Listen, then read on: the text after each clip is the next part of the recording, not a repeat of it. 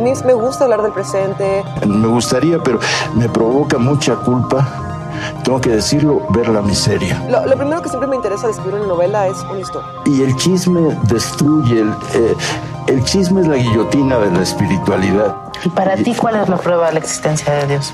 El idioma, el lenguaje. Este es el podcast de Letras Eclécticas con Daniel Rocha.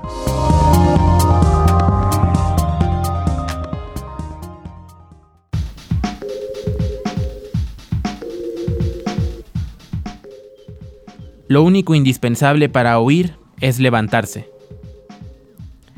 Yo soy Daniel Rocha, bienvenidas y bienvenidos a Letras Eclécticas, un podcast donde los libros y Latinoamérica van abriendo el camino.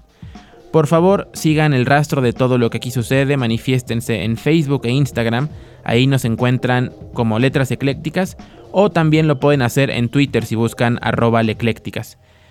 Si prefieren, hay un mail al que pueden escribir. La dirección es letraseclécticas.gmail.com. Sepan que me divierto mucho haciendo este podcast, aunque no puedo negar que a veces me siento como merolico sin público. Y otras veces me meto a revisar qué tan lejos está llegando lo que digo. Y como la última vez que revisé estaba llegando más lejos de lo que pensaba, inicio este episodio enviando abrazos fraternos a Francia, Estados Unidos, España, Israel, Japón, Uruguay, Holanda, Argentina, Colombia y por supuesto a todos los rincones de México. En cada uno de estos países hay personas con las que comparto el gusto por la literatura latinoamericana y tengo la fortuna de que algunas de esas personas hayan escuchado este podcast. Saberlo me reconforta. La frase con la que inicié este episodio es tan sencilla, transparente y demoledora como el mismo libro. No sabía cómo empezar a hablar de la memoria donde ardía. Cerré la última página con un nudo grande en la garganta y otro en el estómago. Afortunadamente el de la garganta encontró camino por los ojos, pero el otro sigue ahí palpitando y la verdad no sé cuándo se vaya. Cuando leo novelas, encuentro un poquito más de estabilidad emocional en el camino, porque todo se cuece a fuego lento, los baches se pueden ver a la distancia y hay chance de frenar para pasarlos despacito, pero con los cuentos es imposible frenar, sobre todo cuando están escritos con una pluma que desgarra las páginas. Por eso me encantan los cuentos, porque primero acaban y después llega el clímax. Es en las últimas palabras donde está la puerta al vacío. Socorro Venegas es la autora de La memoria donde ardía, un libro editado por el sello Páginas de Espuma, especializado en cuento. Socorro es mexicana, potosina, tiene 47 años, es portadora de una voz magnífica, lúcida. Socorro transmite ideas complejas, arrebata la tranquilidad a quien la lee, escarba en sí misma solo para obligarnos a hacer lo mismo en nosotros. Cuando ella tenía 11 años, su hermano de 9 falleció de leucemia. Por eso conoce el dolor de primera mano y eso le permite describirlo a partir de personajes pesados como bloques de concreto. La admiro por su capacidad de economizar sobre el papel. Recuerdo mucho a un entrañable profesor que tuve en la universidad, Carlos Ornelas, a quien le mando un abrazo con mucho cariño hasta Japón. Él hablaba siempre de la economía de las palabras cuando revisaba nuestros textos. Y esa premisa se me quedó muy grabada. Por eso cuando leía a Socorro, admiraba lo rápido que me llevaba de una emoción a otra, casi siempre en el espectro angustiante de la melancolía, sin paja, directito al grano. A ratos mientras leía la memoria donde ardía sentía como si una mano fría me jalara de un lado a otro por caminos terregosos. El libro es muy breve, tiene poco más de 100 páginas, pero en su delgadito lomo se esconden narraciones sumamente agudas. Fíjense que cuando me encuentro libros así, me pregunto cómo alguien me pudo mover tanto con tan poquito. Los cuentos de la memoria donde ardía tienen varios hilos que sostienen al conjunto. Los más notables son la niñez, la maternidad, el alcoholismo, la pérdida, la pareja en su sentido más abstracto. Y es en ese universo donde Socorro encontró las uniones que me partieron. Una mujer en viuda y no soporta convivir con los objetos que alguna vez compartió con su marido y por eso pone un extraño anuncio en el periódico. Busca a alguien que esté dispuesto a intercambiar su mobiliario completo, alguien que vaya a su casa y se lleve todo, todos los muebles. A cambio ella irá a la casa del otro para maudar pertenencias ajenas a la casa propia. Y es que, no sé qué piensen ustedes, pero el alma de una persona vive en sus pertenencias. Una casa sin pertenencias pierde automáticamente la memoria. Se queda como una hoja en blanco. Quienes nos hemos mudado sabemos lo que se siente sacar los recuerdos para llevarlos a un lugar que no conocen y en el que nunca podrán volver a ser. Se ha ido, pienso cada mañana con asombro, al abrir los ojos y ver el blanco del techo. Minutos después, confirmo, se ha ido. Y ya no es un estilete abriendo zanjas sin fondo en mi corazón. Ha pasado. Llega la urgencia de decir, he cambiado. Rogar porque así sea. He aquí el nuevo orden de la vida. Él ha muerto, yo he cambiado. Pero porque la transformación se impuso, abrupta, cambiar duele. Esta mujer nos introduce al universo de la memoria donde ardía. Y sin arruinarles el cuento, sí encuentra a alguien que le cambie los muebles. Pero conocerlo es extraño. Transitar por los acuerdos a los que tienen que llegar también lo es. Y cuando recibe los nuevos muebles, pues también está recibiendo nuevos recuerdos. Ese tipo de ideas son las que Socorro siembra a partir de este libro. Podemos estrenar un recuerdo sin alterarlo, sin reescribirlo o resignificarlo por completo. Incluso cuando regresamos a un lugar que frecuentábamos antes, no sé si les ha pasado, pero cuando hay algo diferente, algo que no está, y me refiero a algo como un objeto, los objetos que no solo sirven para acumular polvo, sino también para decirnos dónde estamos, para detonar sensaciones reconocibles y así evitar que llegue la angustia de no saber quiénes somos. Después de ese primer cuento, yo ya tenía las ideas alborotadas y entonces nos aventuramos con una niña a buscar a su papá alcohólico. Esa es parte de su rutina, salir, encontrarlo y traerlo de vuelta a casa, siempre arrastrando una pesada culpa por la enfermedad de su papá. Papá es un gigante, pero un gigante triste, así lo ve ella, tirado en una banqueta, inmenso y absolutamente débil. Este cuento empieza a ponernos frente a ese espejo de las conductas aprendidas, de los patrones, de las decisiones que muchas veces tomamos inconscientemente, pero en realidad son estrategias que ya fueron utilizadas por los que estaban antes y que sirven para justificar una falsa estabilidad. Estrategias cuyo fracaso han comprobado y recomprobado las generaciones anteriores. Por eso si caminamos a ciegas, nosotros mismos nos convertimos en ese fracaso. Los dolores que cargamos están también presentes en las páginas de la memoria donde ardía a veces en una viuda, otras en un tragafuegos que escupe lenguas ardientes para que no le quemen las entrañas, aunque le cueste quemaduras. Ahora lo miraba francamente. Era casi hermoso, de rostro afilado y ojos rasgados. De una manera perturbadora resultaba atractiva su boca enrojecida, los labios hinchados. ¿Qué se me había perdido en esa esquina? El encanto de este cuento está en la relación que hace la protagonista entre ese espectáculo de semáforo y su padre tragando un poquito de gasolina eh, mientras succionaba una manguera, no para escupirle en llamas, sino para sacar gasolina del tanque de otro auto y ponérselo al suyo, que se quedó sin combustible. Y así va apareciendo la gasolina en otros momentos de su vida, siempre como un imán o un catalizador de los recuerdos, hasta que por fin logra sentir la llama, ese calor de sentirse iluminada. Seguí avanzando en las páginas y me encontré de nuevo con la maternidad. Y digo de nuevo porque si no han escuchado el episodio número 3 de Letras Eclécticas, échenselo. Es sobre Casas Vacías, un novelón de otra mexicana, eh, de Brenda Navarro, que precisamente habla sobre las distintas formas de ejercer la maternidad. El primer acercamiento con la maternidad en la memoria donde ardía es a través de una mujer que pierde su identidad en cuanto se convierte en madre. Mientras está embarazada, resulta que recibe por correo postal un pedacito de una pintura que hizo un amante de su pasado. Entonces esto la desconcierta y empieza a llevarla por un viaje introspectivo súper profundo. De entrada deja de interesarse por armar el cuarto del bebé que está esperando y comienza a armar en ese mismo cuarto un rompecabezas a partir de los pedacitos que le va enviando su examante. Ese rompecabezas está formado por piezas de esa misma pintura y aquí es muy interesante la reflexión que hace esta mujer.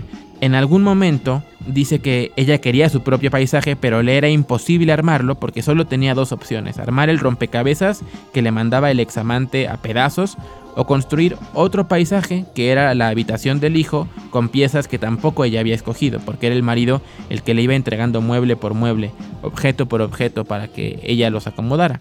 Ahí mismo, en ese cuarto se da el parto. Cuando el nadador que lleva adentro encuentra por fin el momento de salir, de robar la identidad de ese árbol que era ella. Y se darán cuenta que ya nació un bebé en este camino llamado la memoria donde ardía. Ahora cambiamos de historia para conocer la perspectiva de los niños, especialmente de dos entrañables huéspedes de un hospital. Debo decirles que este se convirtió en uno de mis cuentos favoritos para toda la vida. Quizá uno de mis dos favoritos, solo junto a La luces como el agua de Gabriel García Márquez. Se llama Los aposentos del aire. Grábense ese título porque es en verdad una joya.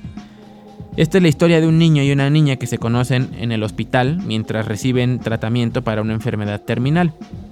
Lucía, la niña, teme que su mamá deje de visitarla cuando nazca el nuevo bebé. Y creo que ese es uno de los miedos más recurrentes que tenemos los seres humanos, el temor a ser sustituidos. En los aposentos del aire se reúnen todos los temas del libro, porque también está presente el alcoholismo del padre del pequeño, un padre que juró a la Virgen no volver a beber si curaba a su hijo, al tiempo que la madre deja de creer en Dios porque Dios no le haría algo así de cruel a un niño. Hay diálogos durísimos entre estos dos personajes que construyen su propio cielo. Así empieza el cuento. Con los personajes echando vaho en las ventanas del hospital, dibujando sus propias nubes en un lugar tan desolador como lo es un hospital. Hay niños que se curan y otros que van y vienen como yo. Otros desaparecen, los que no se despiden, pobres. Nadie quiere pensar en ellos. Sus cuartos son limpiados de inmediato.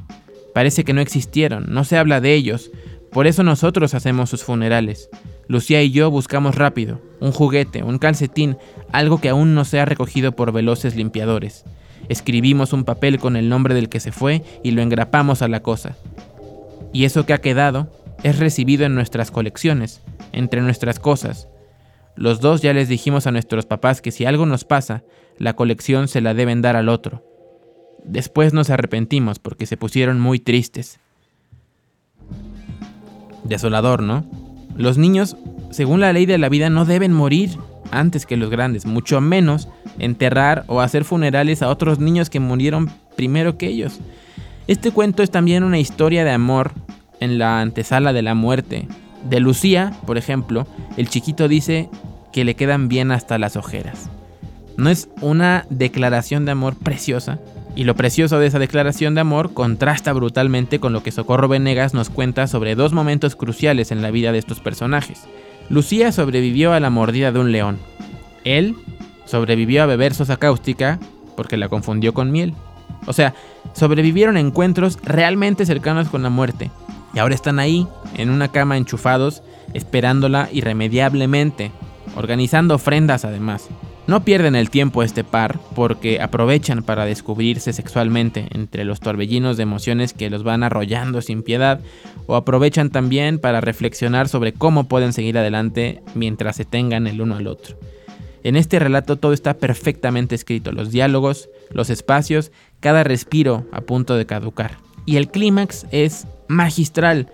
Este cuento estoy seguro les va a quedar tatuado en algún rinconcito del corazón. Ya verán. Pero entonces Socorro me jala de vuelta. Ya pasamos por la soledad de la muerte, atravesamos el dolor de la gestación, la angustia de la enfermedad y ahora estamos frente a un espejo, pero no lo sabemos. Hay un hombre maduro que atrapa la mano de una mujer que no entiende a dónde la quiere llevar ese personaje callejero. Cuando están por fin frente a frente, en un ambiente aparentemente irrelevante, ella descubre la paz que había estado buscando, la respuesta a la pregunta que más de una madre se ha hecho. ¿Por qué las mamás son culpables de la infelicidad de los hijos? Y entonces entiende que nunca se deja de ser madre. Ya frente al espejo, la autora nos presenta a una mujer viuda, por supuesto, porque la viudez es un tema central en este libro. Esa mujer se mira al espejo y está intentando llorar. Hace muecas, pero no puede, no puede llorar. Fíjense cómo todo el hilo de, la memoria donde ardía se entrecruza, va y viene regresa al mismo punto pero por diferentes caminos. Esta mujer quiere llorar, pero no puede. Entonces, eso me hace pensar en que cuando sufrimos, cuando perdemos a alguien, cuando estamos en el piso, nos dejamos ir para que algo o alguien nos arrastren a algún lado aunque no sepamos a dónde, porque realmente eso no es lo que importa. Lo que importa es dejar de mirarnos al espejo, sabiendo que las lágrimas ya se acabaron, pero el dolor no. Entonces nos arrastramos a otro espacio y ahí cuando menos lo esperamos, nos deshielamos. La vida no basta, necesitamos la magia. No quiero contarles todos los cuentos porque realmente me encantaría que puedan leerlos ustedes. Son 19 y este episodio se volvería un poco monótono y muy largo si les voy reseñando uno por uno. Lo que puedo asegurarles es que no hay desperdicio. Hay en la memoria donde ardía 19 llaves que por lo menos a mí me abrieron puertas que no conocía y reabrieron varias que pensé que estaban clausuradas. Hasta el final, las historias siguen haciendo surcos en la piel. ¿Por qué nos inventan cuentos cuando somos niños? Quizá porque no vivimos de aire, sino de carroña. Y aunque hay muchos niños en estos cuentos, no me atrevería a decir que este es un libro sobre la niñez, sino más bien sobre el envejecimiento del alma, sobre la transformación del interior, sobre anidar personas o historias o emociones y no saber qué hacer con los huecos que se hacen cuando ya no están. Y saber que cuando eso sucede nosotros mismos quedamos reducidos a huecos inexpugnables. Con muchísima agudeza y lucidez, Socorro también aborda el machismo. Sobre esto me gusta mucho un cuento en el que una mujer, su marido y el hijo van viajando por carretera, el pequeño tiene fiebre, el hombre lo está cuidando en el asiento trasero, mientras la mujer maneja, y cada vez que ella pregunta cómo va la fiebre, el otro solo le responde que se concentre en lo suyo, que es manejar, lo suyo, lo que él dice que es lo suyo. Hasta que la mujer se harta, se para a media carretera y le dice, pues cómo ves que lo mío es estacionar el coche aquí mismo, abrazar a mi hijo y echarme a correr. Maravilloso. El último cuento, sin arruinarles nada, también es increíble. Tres mujeres haciendo lo más chingón que uno puede hacer para reconciliarse con la vida. Aprender a pararse frente al mar, agitar la mano hacia la nada, hacia nadie y decir adiós. Aprovecho para contarles que mientras leía este libro, me acordaba constantemente de una de mis películas favoritas y quiero recomendárselas. Se llama Los insólitos peces gato. Es escrita y dirigida por la veracruzana Claudia Saint Luz. Véanla si pueden, es muy bonita. Trata sobre una chica que se encuentra con una familia en la que encaja sin buscarlo. Y esa historia tiene mucho que ver precisamente con un hospital. Al final, la chica termina queriendo a la familia como si fuera suya y la familia la coge como si fuera una más hasta que se convierte en un pilar indispensable para los días finales. Les recuerdo el título, Los insólitos peces gato, y termino ahora sí con la memoria donde ardía. Hay un tiempo en el que se elige cómo mirar atrás, qué cara ponerle a nuestros muertos.